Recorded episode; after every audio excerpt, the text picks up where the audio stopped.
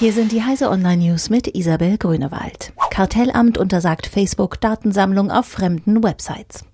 Paukenschlag in Bonn. Die deutschen Wettbewerbshüter fordern, dass Facebook sein Geschäftsmodell fundamental ändert. Der US-Konzern hat ein Jahr Zeit, die Datensammlung umzustellen, teilte das Bundeskartellamt heute mit. In Zukunft soll Facebook seinen Mitgliedern eine explizite Wahl lassen, ob die Daten, die auf facebook.com, anderen Diensten wie WhatsApp und Websites mit integriertem Facebook-Plugin gesammelt wurden, wieder unter der einheitlichen Facebook-ID zusammengeführt werden dürfen. Alle Luftverschmutzer sollen für Abgase zahlen. Der Chef des Energieversorgers EWE, Stefan Dohler, will, dass sämtliche Luftverschmutzer zur Kasse gebeten werden. Klimagase müssen einen Preis haben, sagte er der DPA.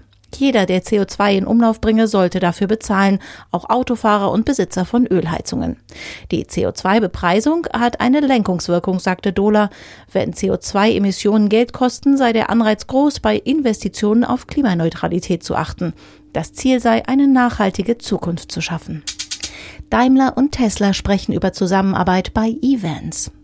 Im November lobte Tesla-Chef Elon Musk den E-Sprinter von Daimler. Das hat jetzt Gespräche über mögliche gemeinsame Projekte bei Elektrolieferfahrzeugen angetriggert. Daimler bringt dieses Jahr ohnehin eine elektrische Version des Sprinters auf den Markt.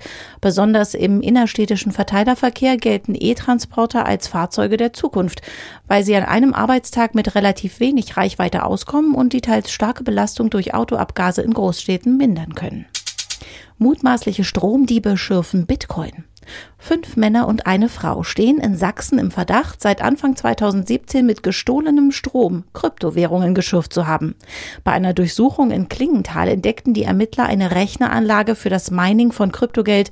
Der Strom dafür kam aus einer Elektroinstallation, die den Stromzähler umging.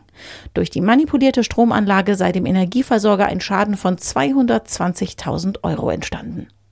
Diese und alle weiteren aktuellen Nachrichten finden Sie auf heise.de.